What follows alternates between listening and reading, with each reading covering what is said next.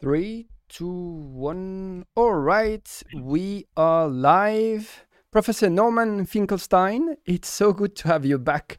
Thank you for your time. Thank you for having me. Awesome. Can you he- hear me properly? All good? I hear you fine. Perfect. So um, I initially uh, asked to see you again because uh, three months ago, uh, Amnesty International released a comprehensive report, uh, finally admitting what has been known for a very long time. Uh, that um, Israel was uh, perpetrating um, and implementing an apartheid regime in Palestine. Uh, and it made few waves. I think uh, in, in Switzerland, in our media, we, we had few articles, but it really didn't last very long. So we didn't have the the chance to properly analyze what was in this report, if anything was new. And I thought you obviously were the best uh, person since your expertise on that subject is hardly matched by anyone. You have many other expertise subjects we can uh, discuss, I'm sure, for weeks. But I wanted to start on, on, on that one. Can you uh, maybe summarize what was in the, this report and why it is significant? Um, there were a trio of reports that were released within a year, uh, maybe a little bit less than a year, but I think about a year. Uh, the first of the reports came out from B'Tselem, which is uh, the main Israeli human rights organization that monitors Israeli human rights violations and crimes uh, in the occupied Palestinian territories.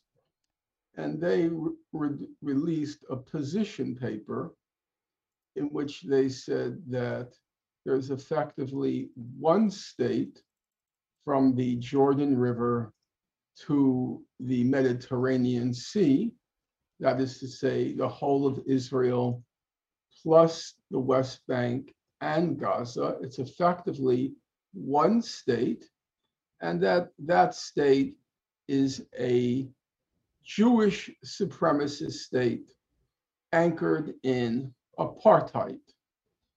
Uh, it was on the shorter side of a of a report. It was not a large report, and it dealt with what I would call a narrow range of issues to document the fact that effectively Israel has created a regime, including the whole of Israel and the occupied Palestinian territories, that is repressive and discriminatory, uh, and which approximates the international definition of apartheid. After that report, which was issued at the initiative of the executive director of B'Tselem, a very decent fellow, I'm told, named Haggai Elad, who is both principled and impressive in his academic credentials. He is a PhD in physics from Harvard. My oldest friend in the occupied territories, uh, who works for B'Tselem. His name is Musa Abu Hashhash.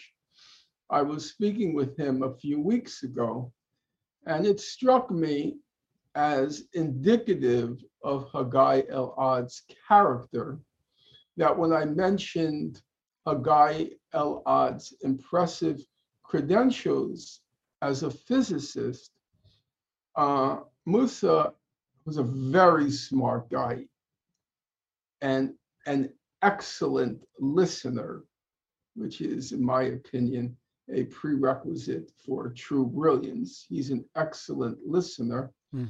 Uh, he said, I never knew that, which is to say, he works together with Haggai Elad for a long time now, and Haggai Elad never mentioned his academic credentials which tells me something about his character.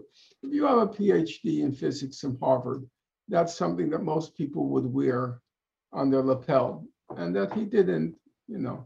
In any event, he kind of cleared the space for other human rights organizations, which now had the cover or the protective cover of uh, B'Tselem to uh, go even, first of all, to declare Israel as an apartheid state, but even to go considerable distance further. And so both Human, Human Rights Watch then came out with a report, which is probably at this point the most influential human rights organization in the world, uh, came out with a report that stated Israel's policies in the occupied Palestinian territories are based on discrimination and domination uh, with an ethnic component, and therefore they approximate apartheid, and that in Israel proper, there are also significant elements of discrimination. They don't describe it as apartheid. And also, what new ground they broke was they didn't stop at the present. They went back to Israel's founding and said the two founda- the two pillars of Zionist policy in the creation of Israel, the two pillars were one, to create a Jewish majority. In order to create that Jewish majority, they had to clear out the indigenous population or to use current language to execute a mass ethnic cleansing of Palestine.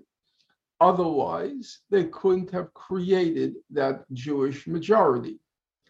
And additionally, in order to create a viable Jewish state, they had to engage in massive, indiscriminate appropriation of Palestinian land. That if you want to settle a large Jewish population there, and virtually all of the land, virtually all of the land is owned by the indigenous population, then the only way you can create a Jewish state where people can viably live is to carry out a massive expropriation of Palestinian land or from the Palestinian landowners. And so, what Human Rights Watch effectively said was from the creation, from the get go, you could not have created a Jewish state, the goal of the Zionist movement. You couldn't have created a Jewish state had you not carried out a massive ethnic cleansing and a massive appropriation of land from the indigenous population, in this case, Palestinians. What, what, what is it? What it, let me just to finish. yeah, that's the Nakba, no? Yeah. Is Uh, it called yes, Nakba? Yeah. Nakba. Um, in Sorry. other words, the Human Rights Watch report delegitimized the entire Zionist project from its inception. It said if you wanted to create a Jewish state, which was the goal of the Zionist movement, it couldn't have been achieved in the absence of a massive ethnic cleansing, which is a criminal act under international law, and the massive expropriation of Palestinian land, which is also a criminal act under international law. So now I'll let you, uh, unless you want me to just go to amnesty now. no, you can. Yeah, I think we Okay, we, so- we talked about that uh, about that last last time. So yeah, if you could go to Amnesty uh, So report. now, now when we go to amnesty, I would say amnesty, first of all, its report was the most exhaustive. It was 290 pages.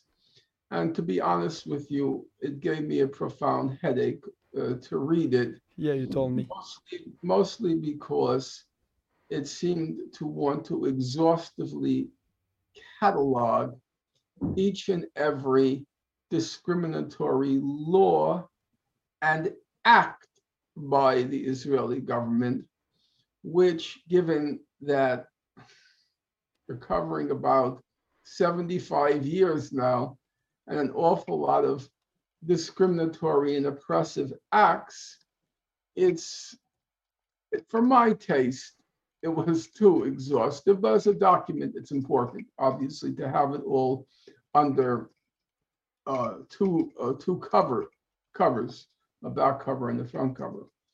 Uh, and Amnesty went the furthest because Amnesty declared that not only was the whole of that area from the Mediterranean to the Jordan a apartheid state, which is what uh, B'Tselem said.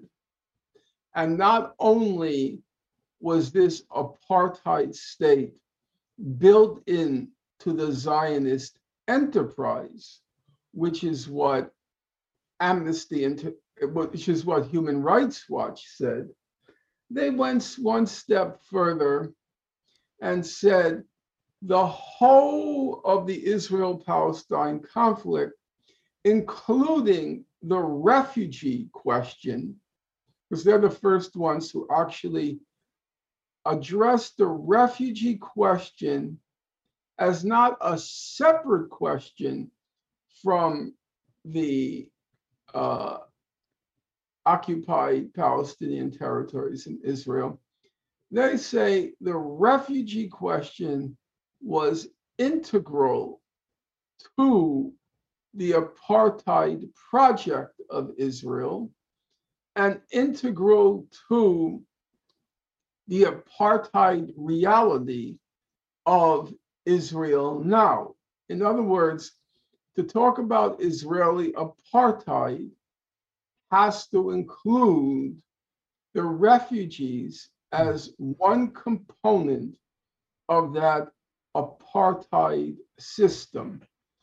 Uh, and so it was as comprehensive an indictment as one could conceive of Israel, uh, not least well, there are there are various aspects to it, but I want to leave it at that and then hear your questions. Yeah. Um, my further question to that was: Was it some anything new in that report, and how significant significant sorry is it for the international community, quote unquote, because we know that inter- international community is basically the West. Does does it change anything? Um, well, I cannot say that I learned anything new or profound in it, not because I knew all the laws, not because I knew all the acts. Actually, I probably didn't know more than 5%, to be perfectly honest. No, I did not.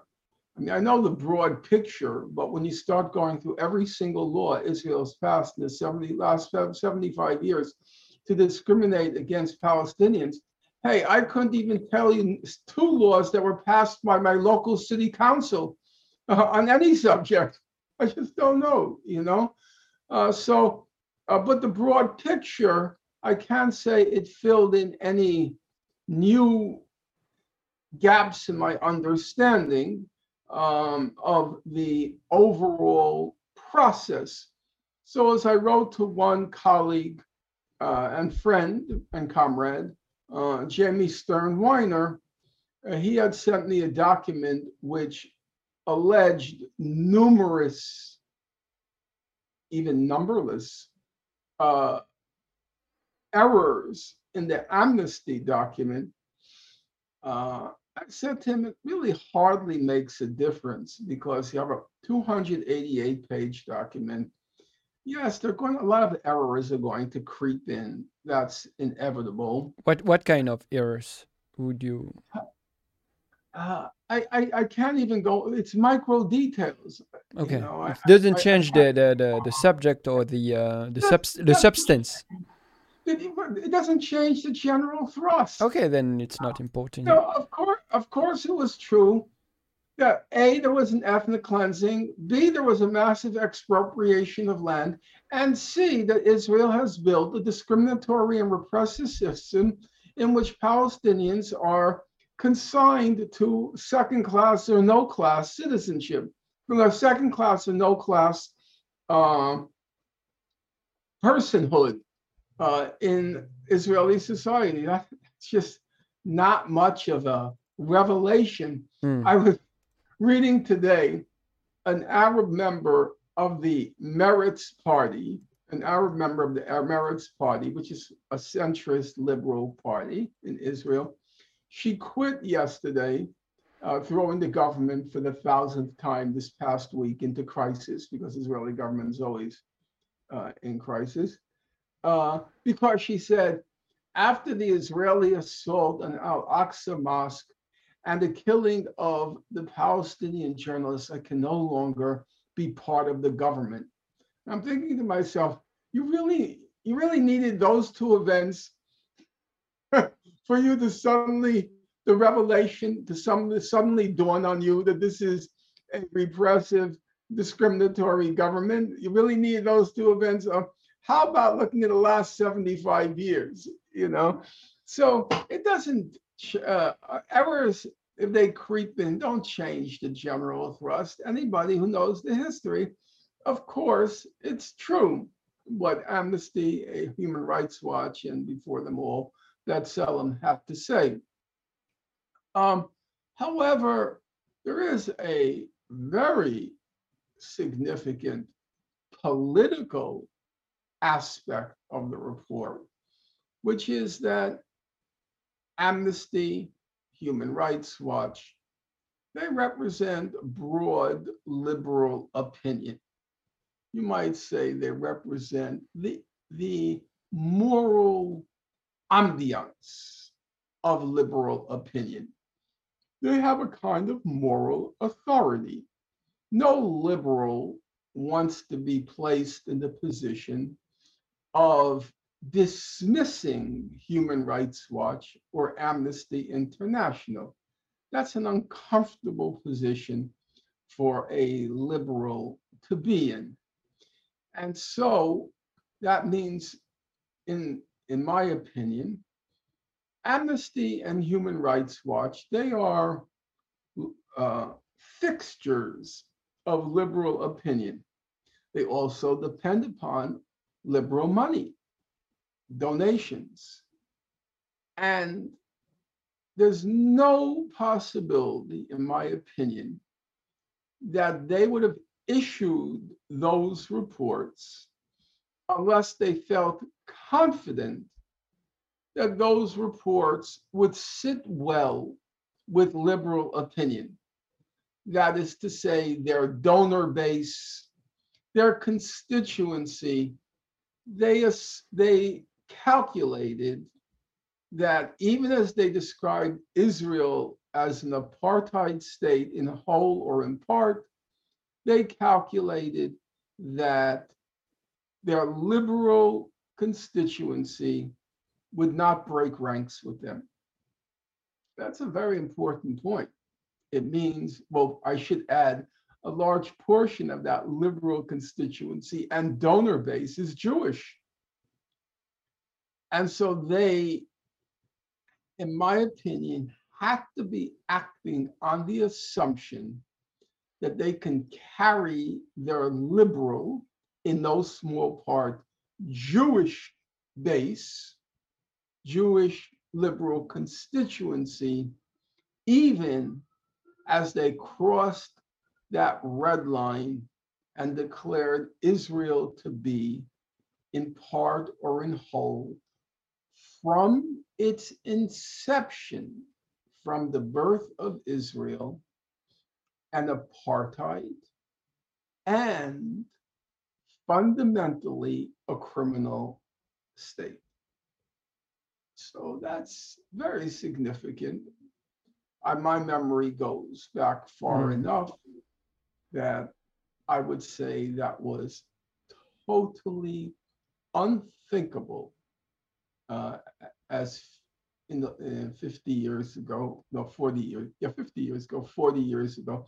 Well, Human Rights Watch wasn't around, but Amnesty International was around from the 1970s. And um, it was unthinkable. So that was a huge, a huge, uh, call it victory, not for the Palestinians in particular, but for truth in general. Mm. Uh, that was um, a very significant victory. Um, whether anything will come of it, no. no, no. because the Palestinians have no leadership, they have no organization.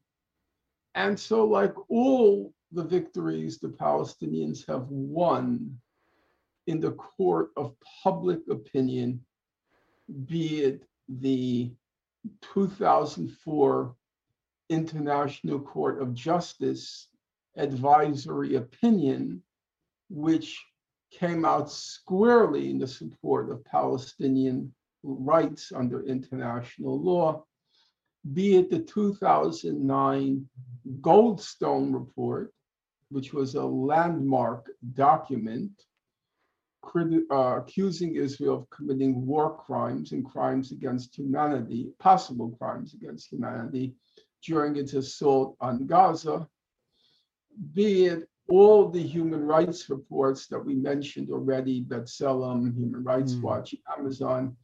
Uh, the Palestinian leadership just collects these victories uh, and puts them in its drawer to correct, collect dust. Mhm. So they're, they're just paper victories. There's no concept of translating these important victories, albeit paper victories, into a political force, Mhm. which is, of course, what the Zionist movement did. The Zionist movement takes paper victories like the Mhm. Balfour Declaration, which no one would have ever heard of, whether were it not for the fact that the Zionist movement exploited the Balfour Declaration in its political struggle, which is what political movements are supposed to do. They took the 1947 partition resolution, exploited it in their political struggle, which is what political movements are supposed to do. What does it mean, exploited it? It means each of these paper victories, as Abba Eban, the eminent foreign minister of Israel, put it, each of these paper victories, he said, is a certificate of legitimacy. That is to say, you broadcast it to the broad public in order to garner public support for your enterprise. You say, look what the Balfour Declaration says. Look what the partition resolution says. Each of those are certificates of legitimacy in the battle for public opinion. The Palestinians, they have this idiotic, well, they, they have no leadership. It's you know Israel's surrogates. Um, but uh, leaving that aside, they have this idiotic idea that if you win these certificates of legitimacy, these paper victories, then they amount to winning the struggle. No, they're just paper. Mm. They amount- there's nobody who's going to enforce it. Yeah. It's not like the International Court of Justice. They're going to enforce the decision. They can only pronounce on it. they don't have an enforcement mechanism. And the same thing is true of the Human Rights Watch reports. These are weapons in the arsenal of trying to win public opinion. But the Palestinians, they don't have it. They just have these um, these um, sur- uh, these Hmm. surrogates for Israel, whose main concern actually concerns you as a Swiss. Yeah. Namely, the main concern is to Swiss to fill up uh, their Swiss secret bank accounts, which is with as much money as they can get. That's their only goal. There are not much uh, too secret um, bank account in Switzerland. USA forced us to kind of uh, renounce our secrecy kind of a thing. So it's uh, and I think it's for for the good thing. But now only them can be so secret. But that's another another, another story. I think um, my friend Musa was reminding me, I had forgotten, you know, one of the senior members of the Palestinian Authority, uh, Jibril Rajoub, uh, or Rajoub Jibril, I can't remember. Um, he has about, it was reported he had about $450 million in Swiss bank accounts. That's who they are. You know, they're, they're, they're, they're the lowest of the low life, all of them, all of them. So you're saying So- the, you're saying that there's no uh, short-term uh, result or gain for the Palestinian side, but do you think then maybe they are on the long, long terms? Uh, course. Yeah, when you see the youth, for instance, the the uh, the youth, uh, American youth, the Jewish American youth, is less and less um, prone to support Israeli uh, governments or in crimes. Yeah, because American Jews remain overwhelmingly, they remain overwhelmingly liberal. And in the, in the context of the United States, what does liberal mean? Liberal means supporting human rights. Liberal means being anti-war, though that's changed now with the catastrophe in the Ukraine. Um, liberal means being supporting human rights. Liberal means being anti-war. And most critically now, what does liberal mean? Liberal means being anti-racism. That's what liberal means in the United States right now with the identity politics. So how can you as a liberal, which most young Jews are, probably about among young Jews, it's probably about 80-20 between liberal and conservative. It's about 80-20. How can they support an apartheid state? That's just not possible. So of course, they're going to uh, be uh, highly critical of the state of Israel. And frankly, it's an embarrassment. It's a subject that Jews, young Jews in particular, if they're not going to outright denounce it, they are going to try to avoid the subject. But without the U.S. Uh, support, at what point do you think uh, the Israel can continue as it is in an international stage? Well, uh, there are two phenomena occurring simultaneously. Public opinion is turning against Israel, but elite opinion is actually becoming more pro Israel. That's true. Because you see in places like Germany, where the German government is uh, carrying on in the most vicious authoritarian way to repress any public expression of support for the Palestinians. You see that in the UK as well. Yeah. UK, as my young friend Jamie Stern Weiner sends me each day a new email about a new outrage of trying to stamp out any public support for the Palestinians.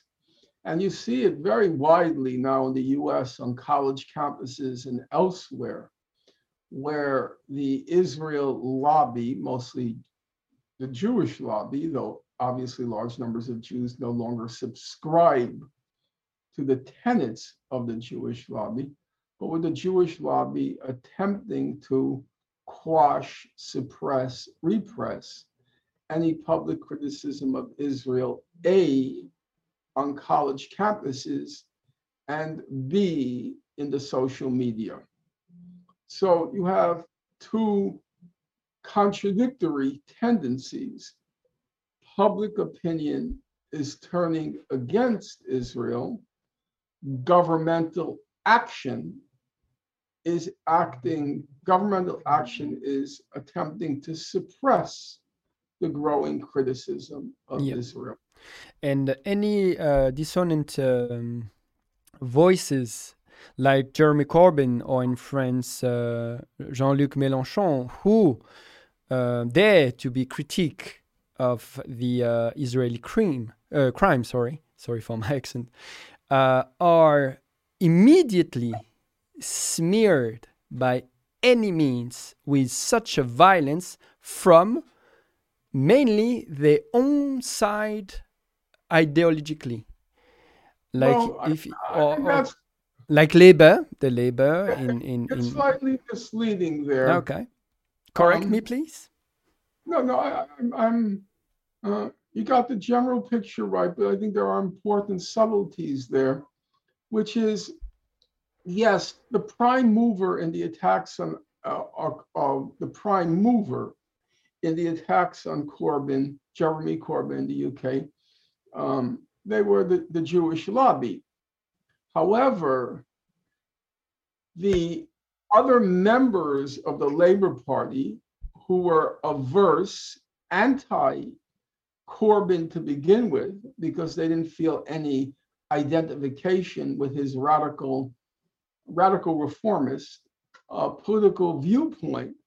They used, they exploited Okay. the um, uh, the uh, uh, anti-Semitism smear Mm, in order to oust mhm. Corbyn from power. so there is a combination of of two uh, different interests that use this Absolutely, absolutely. There was, well, the Jew, the Jews in the UK are rich, so there was a, you know, there was for Jew, uh, wealthy Jews, there was both the class element and the loyalty to Israel. It was both, but the overwhelming assault on Corbyn, this massive, hysterical, fantastic, gargantuan lie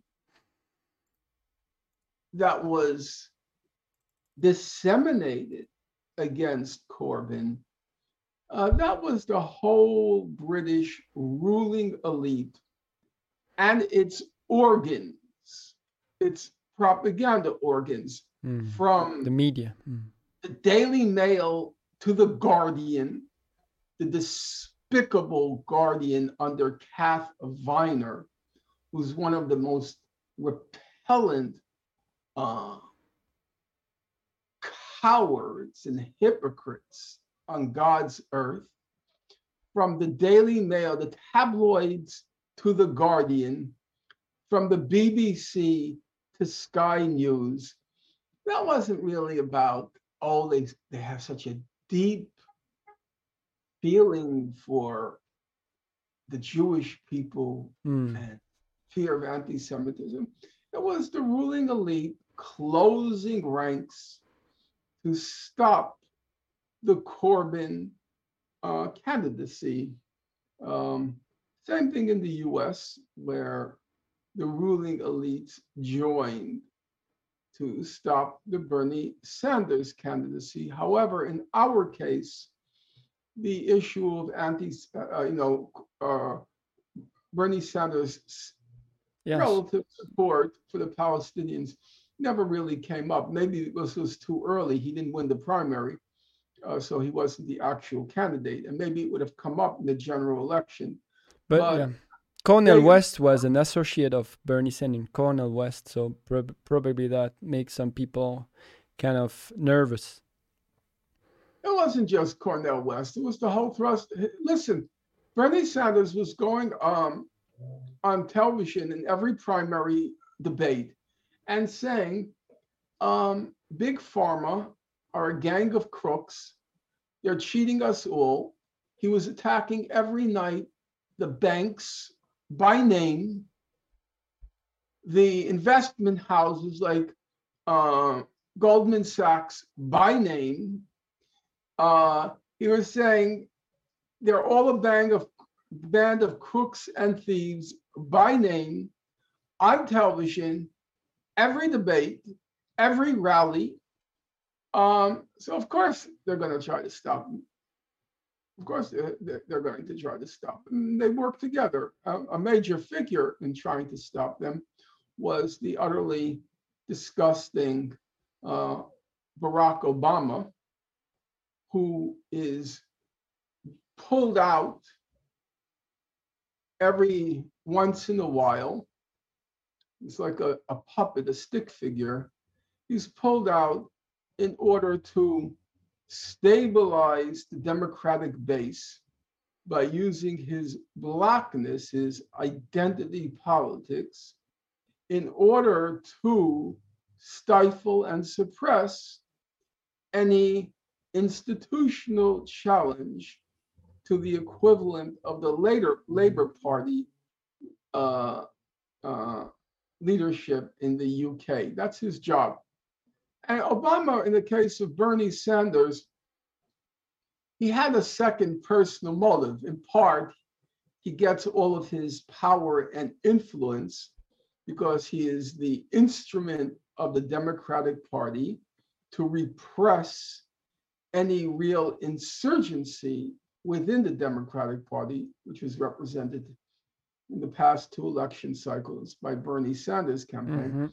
Also, because um, Obama is a stupefying narcissist who wants to project the image of the prophet and the conscience of the party, and who feels personally threatened when somebody like Bernie Sanders comes along and represents something real uh, and not just this image that Obama has cultivated of being so cool and so chill and so hip that he can't possibly be a tool of the ruling class. He is the functional equivalent of Whoopi Goldberg.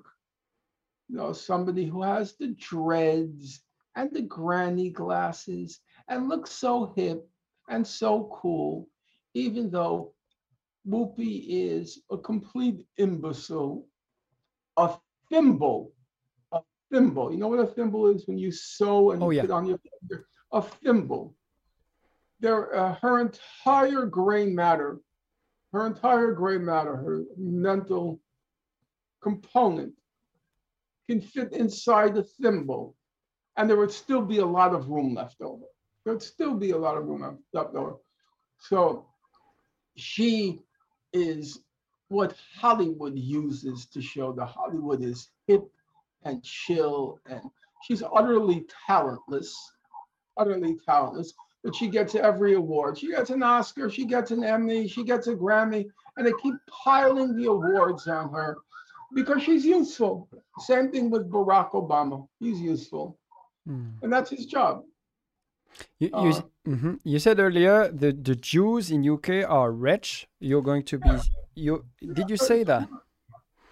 Why? Because I don't know why people are so afraid to speak the most transparent facts. When I was growing up, we used the expression a wasp. A wasp, you know, is like a spider, a wasp.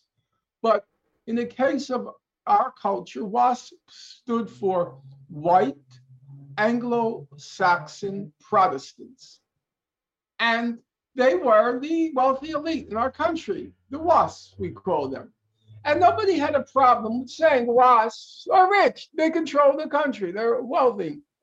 But suddenly, when you say Jews, who are the richest ethnic group in the United ethno-religious group in the United States.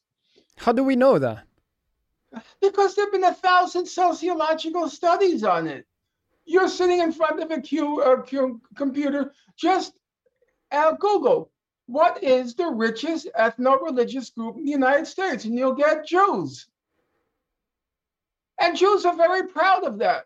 You know, Jews like to kvell. Kvell means boast. It's the Yiddish for boast. K-V-E-L-L. The Jews like to kvell how successful they are in the United States.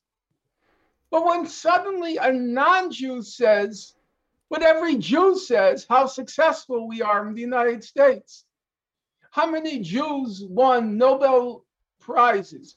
How many Jews are in industry? How many Jews are in publishing? How many Jews are in Hollywood? The moment you say a non-Jew says that you're an anti-Semite, Jews, you know, brag about it. They boast about it. But then suddenly, if you say it and you're not Jewish, you become an anti-Semite. And if, Hmm. like myself, you are Jewish, you're just repeating a statistical fact. The richest ethno-religious group in the United States are Jews. If you say that, you suddenly become an anti-Semite. Conspiracy theories. You're saying Jews control the world. No, I'm not saying Jews control the world. I'm saying Jews are the richest ethno-religious group in the United States, and the same thing in the UK. More or less. I don't know if they're the richest. Probably the richest, but I, I can't say that for, for certain. Well, that's just a sociological fact. What you do with the fact whether you get carried away with the fact and you start saying Jews control the world, okay, that may be illegitimate, but I noticed from the concentration of your eyes, you're trying to Google. Uh, so Google it.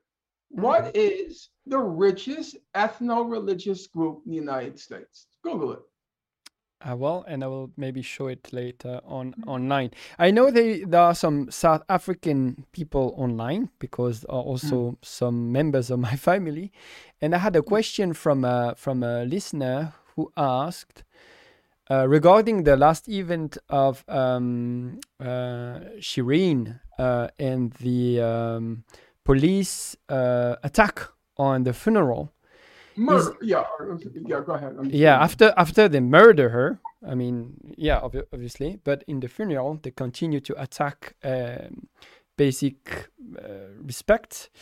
Uh, is there any um, equivalence in apartheid South Africa at the time of that degree of uh, yeah Yeah, hold on for one second. I just have to answer the door. Give me one half yeah second. sure go ahead Thank you so much. Uh, and during that time, I will try to find online if I find what is. I'll Google what if what what is the wealthiest ethnicity in USA.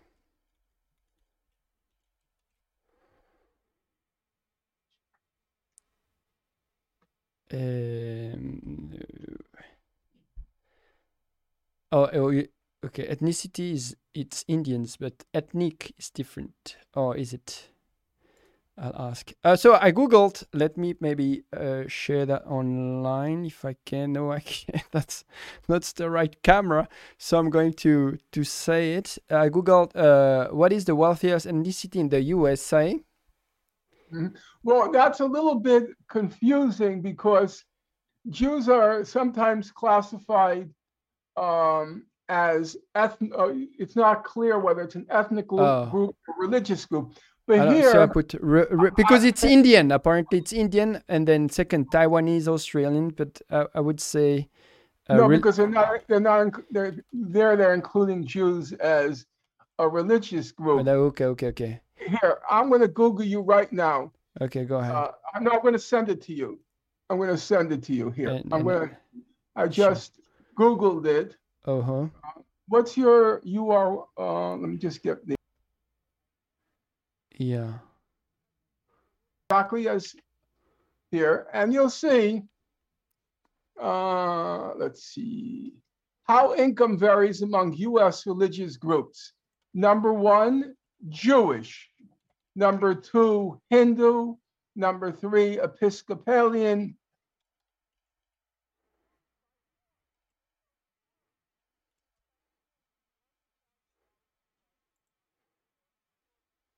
$100,000 or more a year. Next come Hindu or your reference to Indian, hmm it's 36%.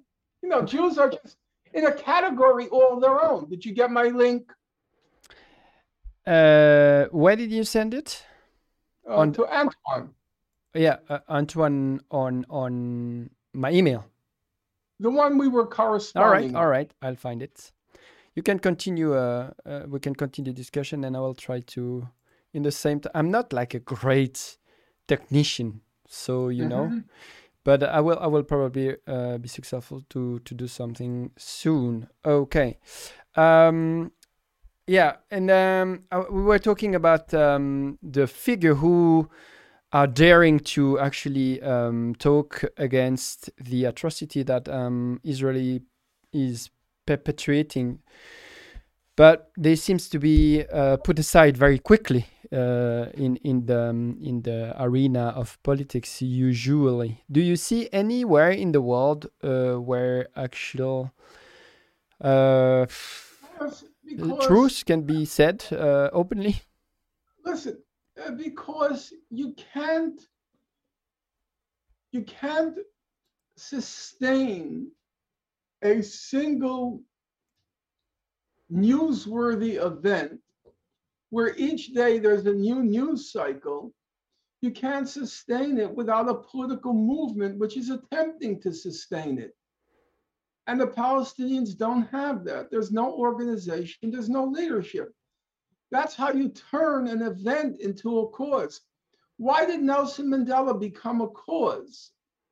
He became a cause, otherwise, he would have just been locked up and forgotten.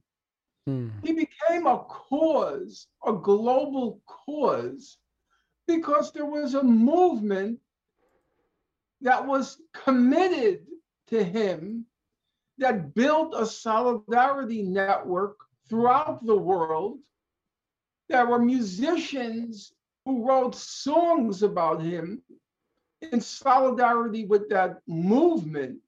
Yeah. But nothing like that exists. So, of course, it's going to be forgotten in a week. You, there's a news cycle and it changes every day. Uh, Unless there's a political movement behind it. Ukraine is a movement because all the ruling elites support it. Um, but you can't do that Okay. in the absence of a movement. Okay, I found the. Uh, I could. Uh, now it's online. People can actually see uh, the link you sent, and how And you see, it's Yeah. no comparison Yeah. between first and second. A full more than 10 points separates them. I'm showing it now online. Yeah, Jewish. Uh, it's. Uh, yeah, it's. It's. And it's far that's just- ahead. Far ahead. That's just been the case for decades. And you're not allowed to say it. Well, I need at least not me. Jews are very proud of it. It shows they're successful.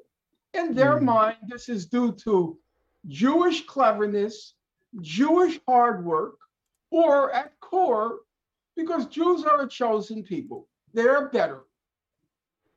Okay? You may not agree with their explanation that they have achieved this stature because they are at core the chosen people, they're superior, they are better. You may not agree with that explanation. However, the facts are undeniable. Jews have experienced fantastic secular success in the Western world. They have. And they boast about it among themselves. They're proud of it among themselves. But the moment anyone else says it, it becomes anti Semitic. Even in the UK, in progressive sectors, there was in the, the British this report on anti Semitism by this woman, it was called the Chakrabarti Commission. And she says, and she's a, you know, supposedly progressive, but she says in her report, anyone who mentions that Jews are rich are guilty of anti-Semitism. You know, Hmm. it's like saying anybody who mentions the world is not flat is guilty of anti-Semitism. Yeah. We're rich. They're powerful. They're organized. They're wealthy. Big shock. Big surprise. Yeah, in Ukraine they are talking about now the uh, the um, there's two wars. There's the war in in communication, who apparently uh, Zelensky won by far, and there's the war on He the didn't win. ground. He didn't win any war. All of this talk by these idiotic commentators, he's a brilliant wartime leader. Mm. He's a brilliant uh, communicator. What are you talking about? What are you talking about? He was created by the West. He could be, he could be mute. You understand? Can't speak a word, and they would still call him a great orator. They will. They'd still call him a great would. orator. They're creative. He can't do anything wrong. He's a puppet of the West. He can't do anything wrong. Brilliant communicator. For Chr- Christ's sake, he's a stupid comedian who looks like he dresses like he's a bouncer at the New York Planet Fitness. Brilliant communicator. He, ha- he, he has these Americans writing his speeches. They're three, they're third rate replicas of Churchill. Churchill was, you know, a brilliant stylist and speaker, as was Abba Eban. Credit given where credit due. Um, but Zelensky, Zelensky, there's nothing brilliant about him. To, to, Stupid to, uh, stupid comedian who suddenly is elevated to this ridiculous status by the repellent Western elites. Hmm. We'll come back to um, Ukraine just later uh, because I, I totally agree with you. To any serious person who look up at what is being said and what is unfolding there would actually come to the same conclusion. I agree. But sometimes when we read or talk to people, they seems to be very buying or uh, eating the propaganda that we we are putting them in their plate. My mother, I once asked my mother, you know, she, uh, my both my parents passed through the Nazi Holocaust, and she was an extremely intelligent person, no question about that. Uh, she always used to say, "I'm not smart, I'm stupid," which uh, she probably honestly felt, but she always felt she was smarter than anybody else. he might be stupid, but everybody else was stupider. Um, I once asked her, "What do you think? Was Hitler a great orator? What's your opinion?" And her answer to me, I found quite interesting. She said to me, "You really couldn't tell, because Hitler, as you know, in his impulses, he wasn't a political person really in his impulses. He was an artist. All of his uh, primary impulses were artistic, uh, not really political. And so whenever he spoke, everything was carefully orchestrated. So he held his rallies at night. They would have the torches in these mass assemblies. He would fly in on a plane with the cockpit lit up as if it were God or a celestial being that was alighting on the planet Earth. And so it was a fantastical uh, performance on stage. And it was impossible to separate Hitler, the performer, from Hitler, the orator. One of the things that Charlie Chaplin tried to do in The Great Dictator was to strip away all the orchestration and then to depict Hitler as some buffoon just foaming at the mouth and constantly spitting at the mouth. So, what Chaplin tried to do was this is the real Hitler. Take away the torches, take away the night rallies, take away the plane and the cockpit. He's a buffoon. And in the same way, Zelensky is completely orchestrated by the West. If you take away all the pyrotechnics created by the West around him, he's a 10th rate comedian. That's all he is. By the way, the same thing is true of Barack Obama. Obama was just a creation of liberal woke culture. He's actually an awful orator. If you ever see him answering, trying to answer a question at No, a news yeah. conference, No, obviously, when he had to answer, but w- w- at the time of his first campaign, I had to admit I was quite Because- impressed by the words and just, uh, like, just like you were impressed by, just like another generation was impressed by Hitler, because it's all an orchestration. And obviously, for it to work, it has to be done well. It's done well. What is Obama's great speaking abilities comprise? Number one, he tilts his head up as if he's posing for Mount Rushmore, where the presidents are located. So tilt the head up. Number two, he pans yeah, the it pans a lot. Yeah, always pans the audience. it's true. Number three, after every 30 seconds, there's this long pause in his speaking because his words are so profound. Mm. They have to, you need time for them to sink into you. You know, it's all just pure fakery. It's so transparently fake, nothing organic, nothing coming from inside him. It's all theater and performance. Now it's true, as a, a very good actor once told me, Barry Shabaka. He said to me, great acting always comes from inside.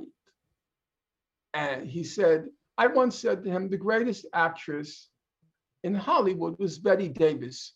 Brilliant diction, brilliant body coordination. Um, she was very good. And he said to me, No, Norm, I think you got it wrong. Great acting doesn't come from the external technique, it comes from something inside. And Obama doesn't have that because he's a complete fake. He is all external technique, the panning of the audience, holding the head up, the pregnant pauses. It's all fake. Zelensky doesn't even have that. Zelensky has nothing. He's just the West imposes its will on Yeah. you. He's brilliant, a brilliant wartime leader. I hear, I read this No, no, he, he, he was elected actually to to to bring about the peace in the first He's place. such a he's such a zero. He's a minus one. He's such a zero. He's a minus one.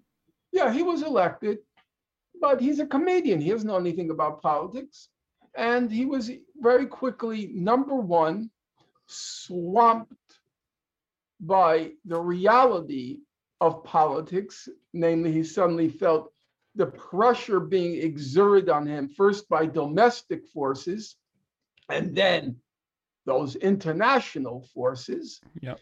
And number two, like virtually everybody, he gets carried away by the fame.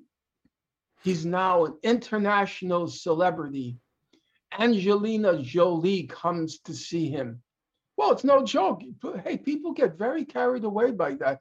Don't kid yourself. We're dealing with human beings. Yeah, but may, maybe Uh, Nancy Pelosi comes in this blue pantsuit with her uh, pantsuit, you know. Um, you get very excited by that. Most mortals get very excited about Yeah. that. I think he threatened. Personally, I think I think they told him like, if you don't do what we want, you you are dead man. And I think they you you ca- you have you have are- videos of that. There are there is the raw physical threats of you'll find a bullet in your head. But I don't think, in my opinion, uh, that's one factor, but I think the ego, pride, thrill, the thrill that he is on the headlines of every newspaper in the world, the Mm. thrill of it all.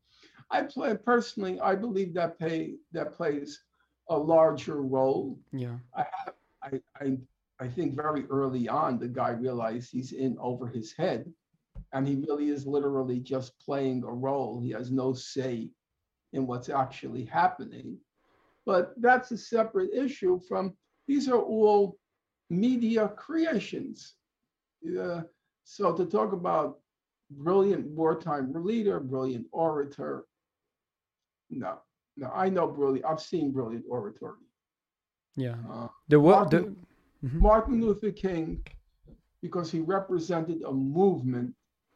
At the beginning, he didn't. He was just a, uh petty bourgeois black preacher, the elite of the black community. But it's like what they say about Bernie. Bernie created the movement, but the movement also created Bernie. Bernie found inner resources which probably he didn't even know existed. You know how often Bernie said, I never thought this would happen. He was hmm. going to go out, run a campaign. He never imagined yeah, yeah, yeah. that this huge army would be created. No, and also the, the slogan was not me, us, us. Like, yeah, ve- yeah. very good. I was yes. really, I, I like that that understanding of things. yeah, Humility totally for agree. once in politics. I totally agree. Not me, us. Totally agree. So he grew as a person because of the movement. And the same thing with Martin Luther King. Yeah. This isn't Barack Obama. Well, Barack Bernie Obama- Bernie is still voting 40 billion for uh, for Ukraine. Listen, listen, I'm not happy about that. I actually think it's a disgrace, a moral disgrace. His family, his extended family, was wiped out in Poland, I think it was. I think he's Polish. I'm not sure Polish or Ukraine, but I think Poland. And that to vote, to be voting this money for weapons that the most high-tech, cutting-edge technology, a large part of which will fall into the hands of neo-Nazis and far-rightists with no control whatsoever, just dumping tens and tens and tens and tens more billion dollars in weapons on this country with no control whatsoever. So arming neo-Nazis, arming far rightists for a Jew whose family went through what his family went through to the point of being exterminated, it sickens me. Mm. It sickens me. Does that mean I, I lost all respect for him? Not really. I think what he's doing is terrible, but I want to look at the bigger picture.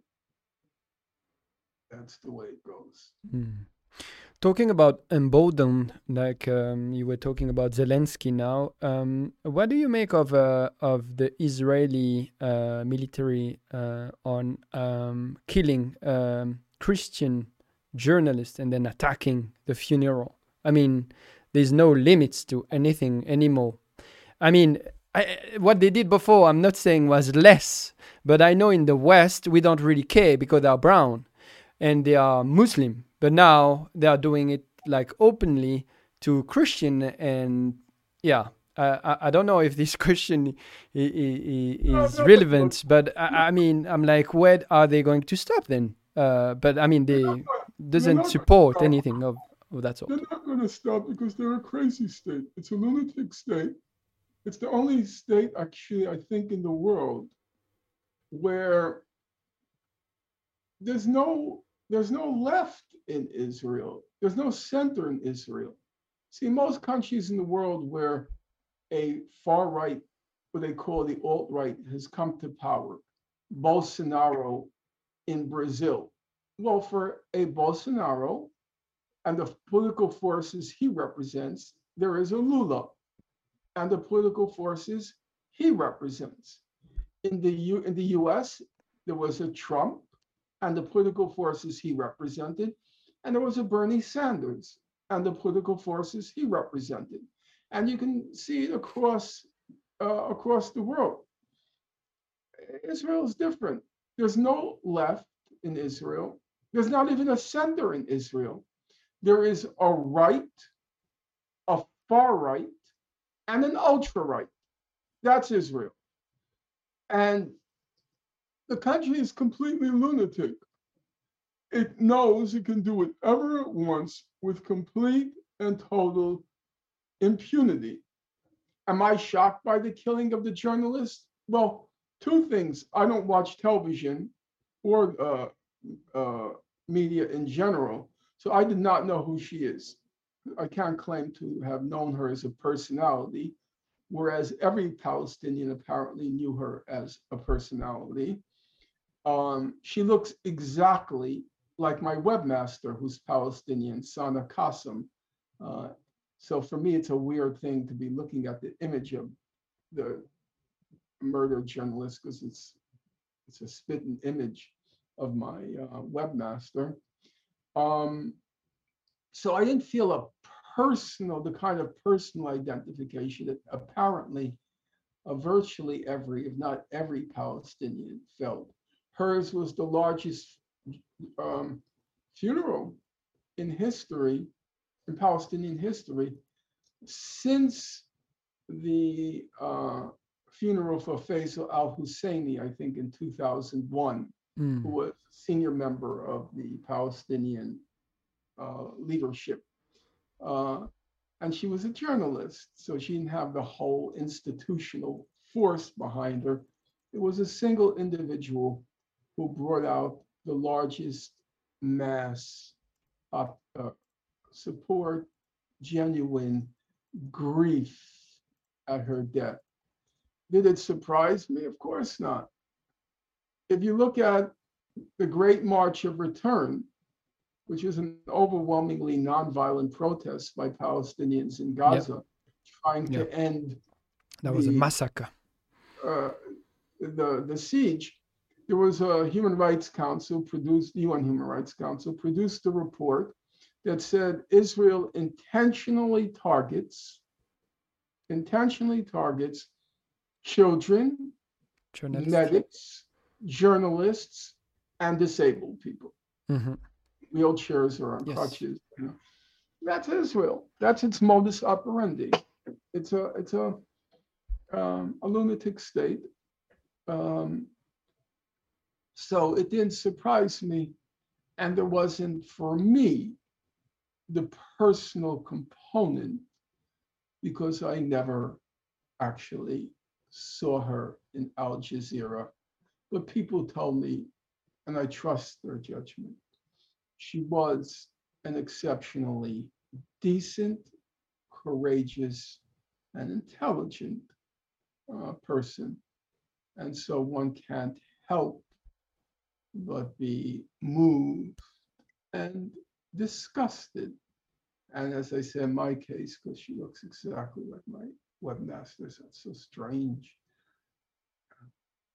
That kind of brought home to me Mm. The horror of it all.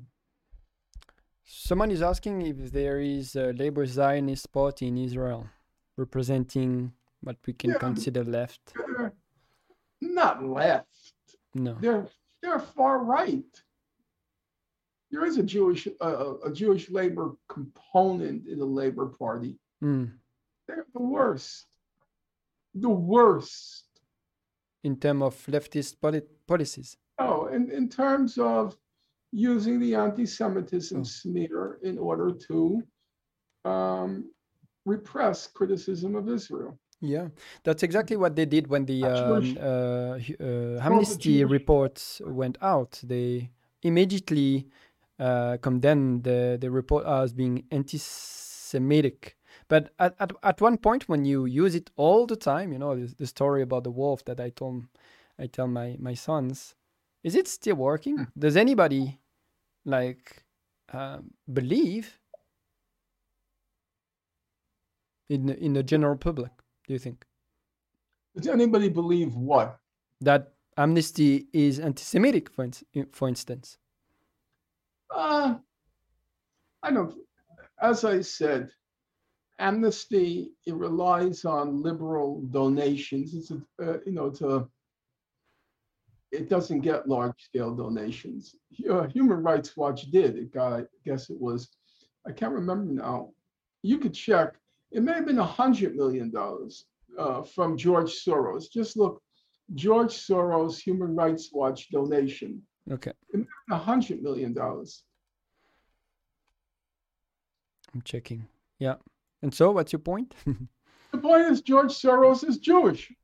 He's Mm. liberal.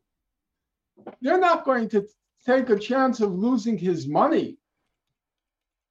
So they knew they can keep George Soros on board, supporting Human Rights Watch significantly with Mhm. huge amounts of money, and still say Israel is in part an apartheid state. Yeah, I have it in in front of my eyes, and I will share it now. Here we go. So they were, they were, they're too, they're too smart 100 Take it millions 100 millions is the biggest gift human rights watch has received in 2010 the open society foundation donated about 8 hun- uh, 800 Yeah, and he's a prominent Jew. So they wouldn't take the chance of alienating this constituency. They figured that they can uh, carry them. So I don't think the anti-Semitic label sticks among their constituency. Uh, the anti-Semitic uh, trope or slander yeah sticks with them. mm. okay um so what now i mean you you you depict a very a, a very not sad but a very hopeless situation for palestine. Uh do you think the um um I'd say the, the the war that is occurring in this moment has in some degree the potential to change the balance of the power in the world and maybe bring about some beginning of some sort of uh, courage from other nation uh, to No, support the gonna about courage. This is this is a war orchestrated by elites. This is not a hot. There's no popular movement either in either direction here. Of course, there's cheerleading by people who have been completely brainwashed, but there's no popular movement. This is a war of elites, and frankly, in my opinion, has very little even to do with Russia. It has, at the end of the day, it's all about China. They're trying, they're trying to diminish the power of Russia in order to focus all their energy on that one rising economic and presumably also uh, political uh, military power, uh, namely China.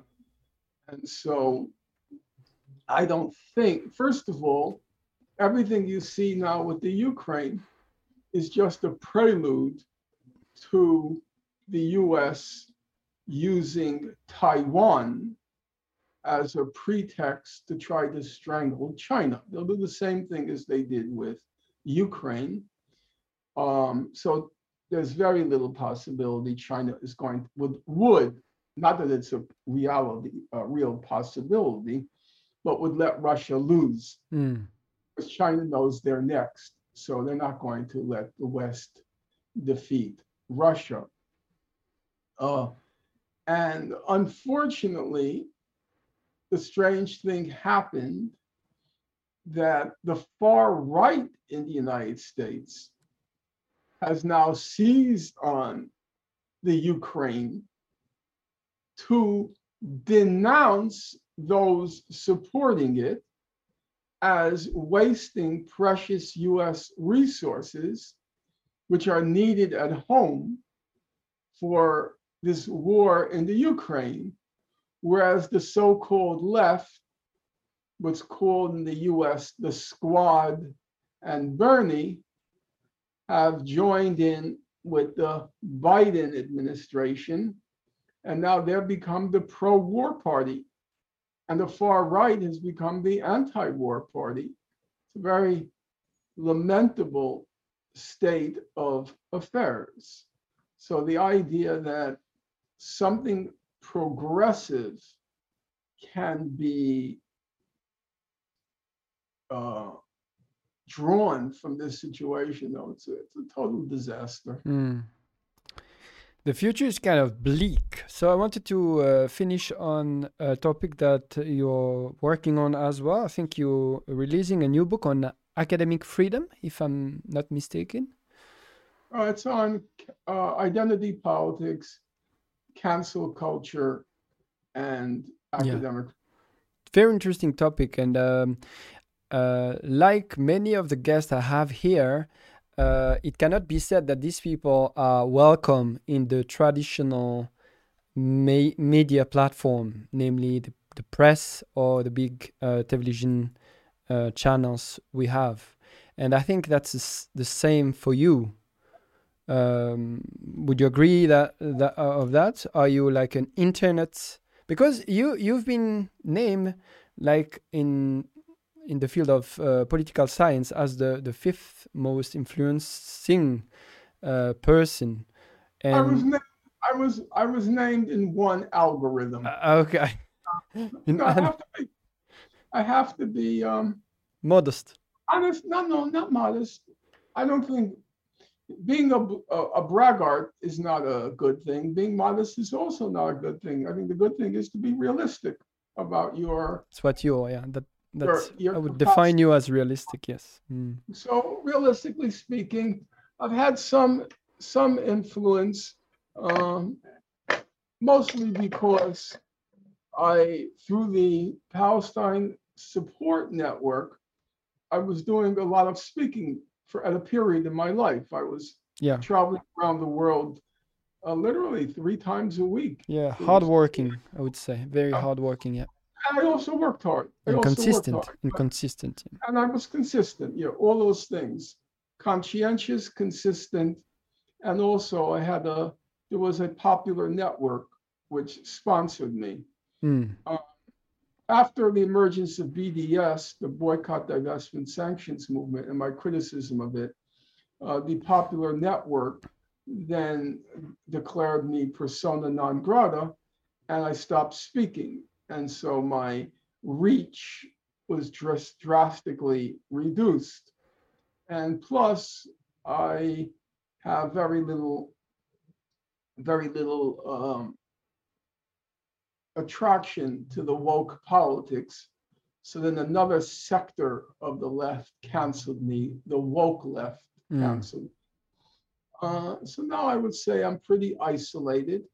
Uh, the book is basically I, I did not have an interesting life apart from my politics. It was frankly a very dull life. Uh, I'm not happy about that, but it's just factually the case. And I wish as a person I was more well rounded. I was much more well rounded as a young man than I became. Um, but, but, sorry, but what would be a, an, an exciting and successful life then? Uh, Do you have an idea? as I said to you during the conversation before we got on air, mm-hmm. um, if you read the private letters of Rosa Luxemburg, mm. it was extremely rich life. She had this, this, she was like a force of nature, and she would focus on one one period of her life is botany art. She was an artist, um, economics, politics, literature. It was so broad and so deep and so rich and so exhilarating, exhilarating. You read her letters and you just, a thrill passes through you. That's true. And she was very unconventional. You know, her closest friend was I don't know if these names mean anything to you. You know, your generation doesn't know anything. Uh, We're trying our best. We're trying our best to catch up the shit. Yeah, but you're not going to catch up by tweeting um, or reading tweets. Uh, her closest Fair enough. comrade was Clara Zetkin. And Clara Zetkin was, like Rosa, a leader of the German uh, Social Democratic Party. And Clara Zetkin, her son, was named Kostya Zetkin. And Rosa Luxemburg's lover for a large period of her life was Kostya Zetkin. Zetkin, in other words, her best friend's son.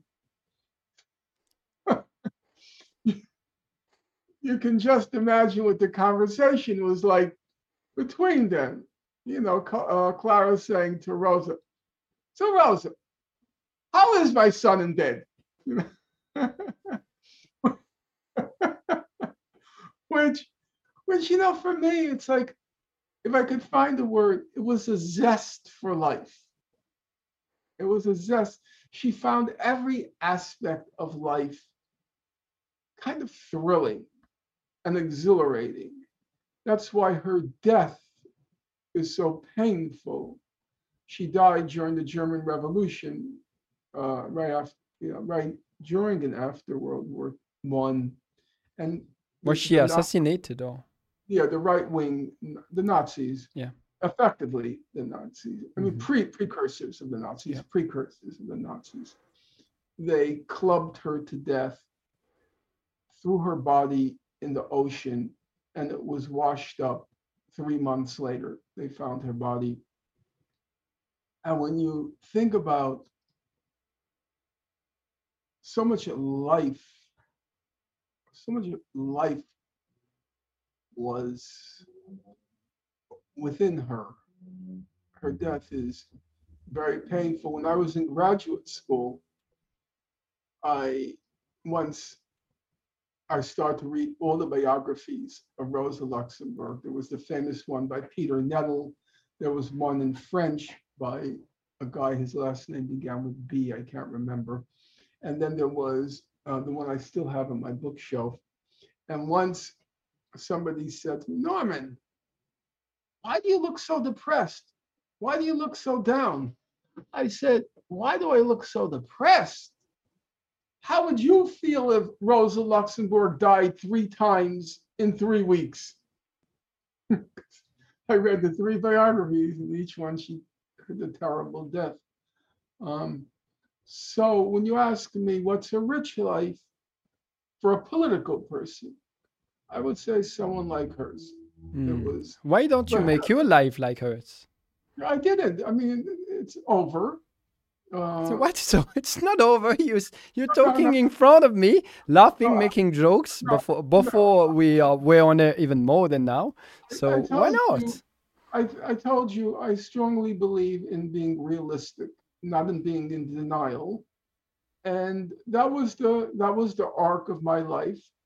A large part of it was chosen, and another part of it was chosen for me uh, by fate, because I knew I was good at certain things, like we talked about earlier uh, when you described uh, who was it that we were describing as conscientious and competent. Uh, I can't recall. We were talking about The journalists uh, that were were Oh killed. yes, yes, yes, exactly. And I knew I was conscientious. I knew I was competent. I had That was Shireen Abu Akleh, I think. Yeah, yeah. talking about him. and uh, and I had this feeling inside me, if I didn't do certain things in terms of focusing hard on all these Israeli reports and the human rights reports, and just almost monomaniacally, like Captain Ahab and Moby Dick, just focusing on it, I knew nobody else would do it.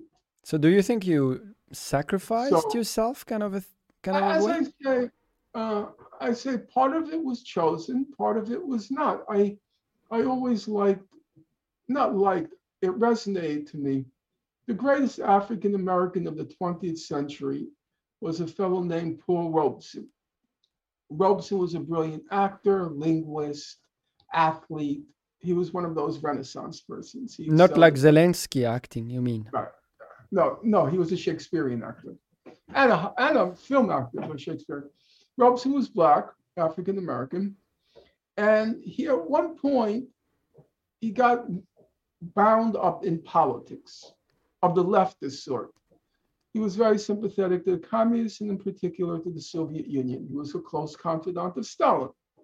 His son was educated in in the Soviet Union, uh, went to school with Stalin's daughter, Svetlana.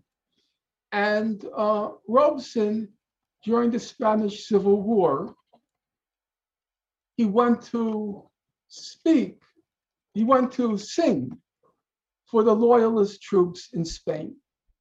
Okay? And he said something that was became the epitaph for his gravestone. It eventually was carved into his gravestone. And the words read, an artist must elect to fight for freedom or for slavery. I have made my choice. No, I have made my decision, semicolon. I had no choice. Mm. I always like those words. I have made my decision, semicolon, dot, semicolon. I had no choice. Now, those two se- se- those two parts of the sentence are in tension with each other. If you made a decision, then you had a choice. And if you had no choice, then you didn't make a decision. And that's how I always conceived my own life. I made I had I made a decision. This is what I'm going to do with my life. However, given what happened to my parents, I never felt I had a choice if I was going to remain faithful Mm. to their martyrdom. And to get back to the original point, I always felt I was doing something that nobody else not could do. Other people could do what I do because it didn't take any great mental uh, gifts. Professor Chomsky, what he does, other people can't do. What I do, other people can do, but they wouldn't do. Mm. I was willing to do that kind of painful, tedious, micro work.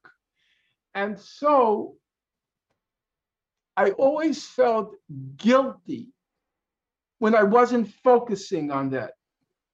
If I would pick up a novel, I think, no, no, you got to work on that. You got to work on that. Got to work on that because people are depending on you. Nobody else is going to do it. People Mm. are depending on you to do this. There's a You're the only one who would do. So it ended up, I never felt the freedom to do what Rosa does. You know, she was collecting plants, pasting them in her book for her botany album. Then she was studying geology, then this and that. Uh, I, first of all, I didn't have her talent and ability. Let's be clear; she was extremely remarkable human, you know, uh, gifted mentally. She was the greatest figure in the socialist movement, with the exception of Marx. And I'm not even sure if Marx was, uh, uh, you know, Marx is, of course, much more deeply uh, grounded in philosophy than her. Uh, but uh, she knew the economics. That's where she got her degree in economics. Um, but she was certainly after Marx the greatest figure in revolutionary socialism and a very interesting figure from the point of view of these idiotic identity politics. She was Polish. She was Jewish. She was middle class. She was a woman. And she was also a cripple. She had a hip impairment. Okay? Polish, Jewish, middle class, woman, cripple. And Sounds good for the woke people, eh? This is No, just the opposite. Just No? the opposite. the opposite. She became the leader of the far left workers' movement. Now, you see, according to the wokeness, any of those things would have disqualified her. What's a Pole leading a German movement? No, that was exactly what I was saying. Yeah, Mhm. But I agree. what, what is a middle class woman leading a German movement? And all of her, as it were, identities in our current politics would have disqualified her. And yet, she was, by all accounts, loved and revered by the German, overwhelmingly male working class. Very inspiring. I'm going to have to get off because we're hitting uh, uh, 12 o'clock my time. And I have to teach today. Yes, But, that, that's awesome. Uh, it was very nice talking to you. And um, I wish you the very, very best, of course. And uh, Thank you Oh. very much, Norman. That was also awesome to have you back. I hope I will have you again. Maybe in the next time I will uh, read you your book, and we can discuss it. Maybe uh, last time you were here was two years precisely. Uh, so, so yeah, it's a it's even a bit large as a rhythm. But I'll read your book, and we'll keep in touch. I'm at the point in life where I'm very happy if I remember where I was yesterday. so all the best for you. Thank you very much for your time again, and uh, take care. Thank you. Bye bye.